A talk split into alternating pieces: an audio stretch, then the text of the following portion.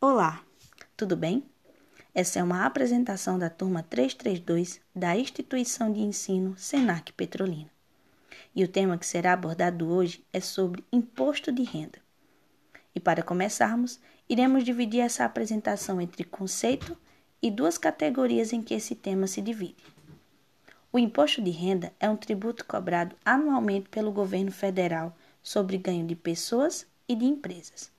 Seu valor é pago de acordo com os rendimentos declarados, de forma que os cidadãos com renda maior pagam mais impostos, enquanto aqueles com renda menor pagam menos. Como o imposto de renda é uma tributação aplicada para cidadãos e companhias, ele se divide em duas categorias: o imposto de renda pessoa física e imposto de renda pessoa jurídica.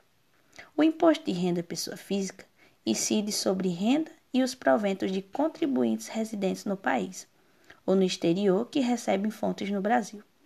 O imposto de renda de pessoa jurídica é destinado a empresas brasileiras e, nesse caso, se aplica sobre o lucro que pode ser real presumido ou abstrado, dependendo da atividade desenvolvida e do porte do negócio.